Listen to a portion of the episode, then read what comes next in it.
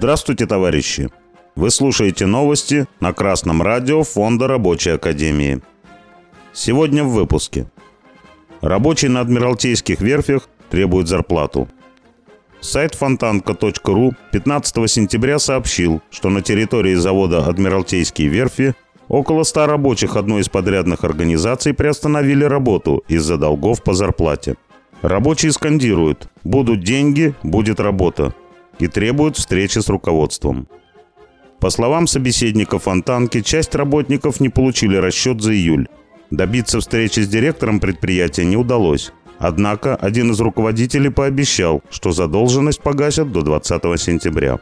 По просьбе непосредственного начальства рабочие сегодня вернулись на линии, но трудятся в замедленном режиме.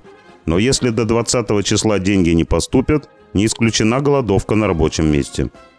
В пресс-службе Адмиралтейских верфей сообщили, что недопонимание возникло между руководством и работниками одной из подрядных организаций. На сегодняшний день они урегулированы, отметила представитель завода. Сами Адмиралтейские верфи выплачивают заработную плату своим работникам в полном объеме в установленные коллективным договором сроки. Адмиралтейские верфи – одно из старейших судостроительных предприятий России и первое промышленное предприятие Санкт-Петербурга, основанное в 1704 году – входит в состав Объединенной судостроительной корпорации. Выпускает важную для страны продукцию, такую как неатомные подводные лодки, глубоководные аппараты, спасательные суда и танкеры. Важность выполнения заводом работ в срок имеет государственное значение.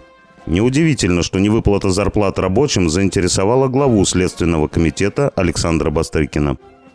Сайт «Деловой Петербург» сообщает со ссылкой на пресс-службу Следственного комитета Российской Федерации, что Бастрыкин поручил руководству Следственного комитета по Санкт-Петербургу организовать по данному факту процессуальную проверку и доложить об обстоятельствах происшедшего. Ход проверки будет поставлен на контроль в Центральном аппарате Следственного комитета. Товарищи рабочие, вы правильно поступили, что перестали терпеть невыплату зарплаты и приостановили работу. Вы действовали в рамках закона.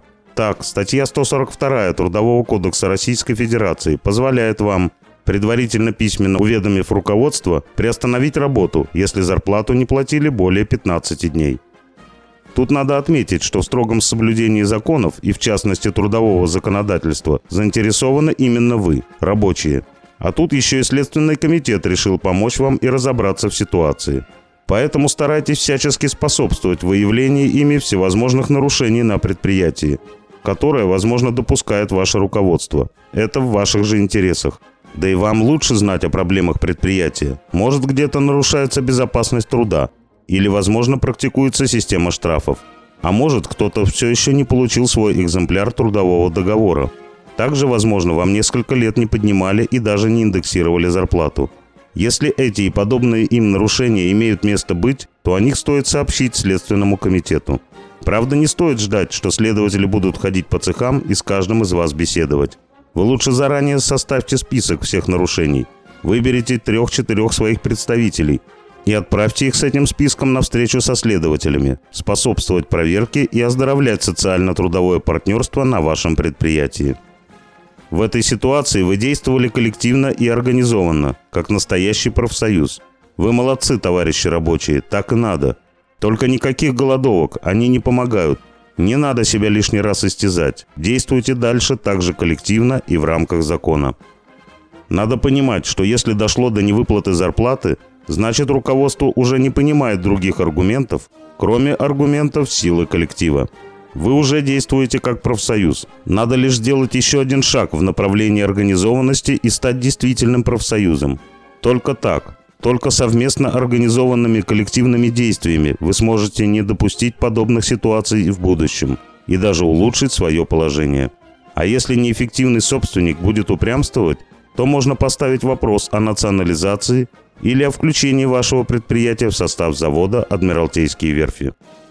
Если есть вопросы, как дальше действовать, то вы всегда можете обратиться в городское объединение рабочих Ленинграда и в Рабочую партию России – там вам всегда бесплатно помогут. С вами был Беркутов Марк. С коммунистическим приветом из Малой Вишеры.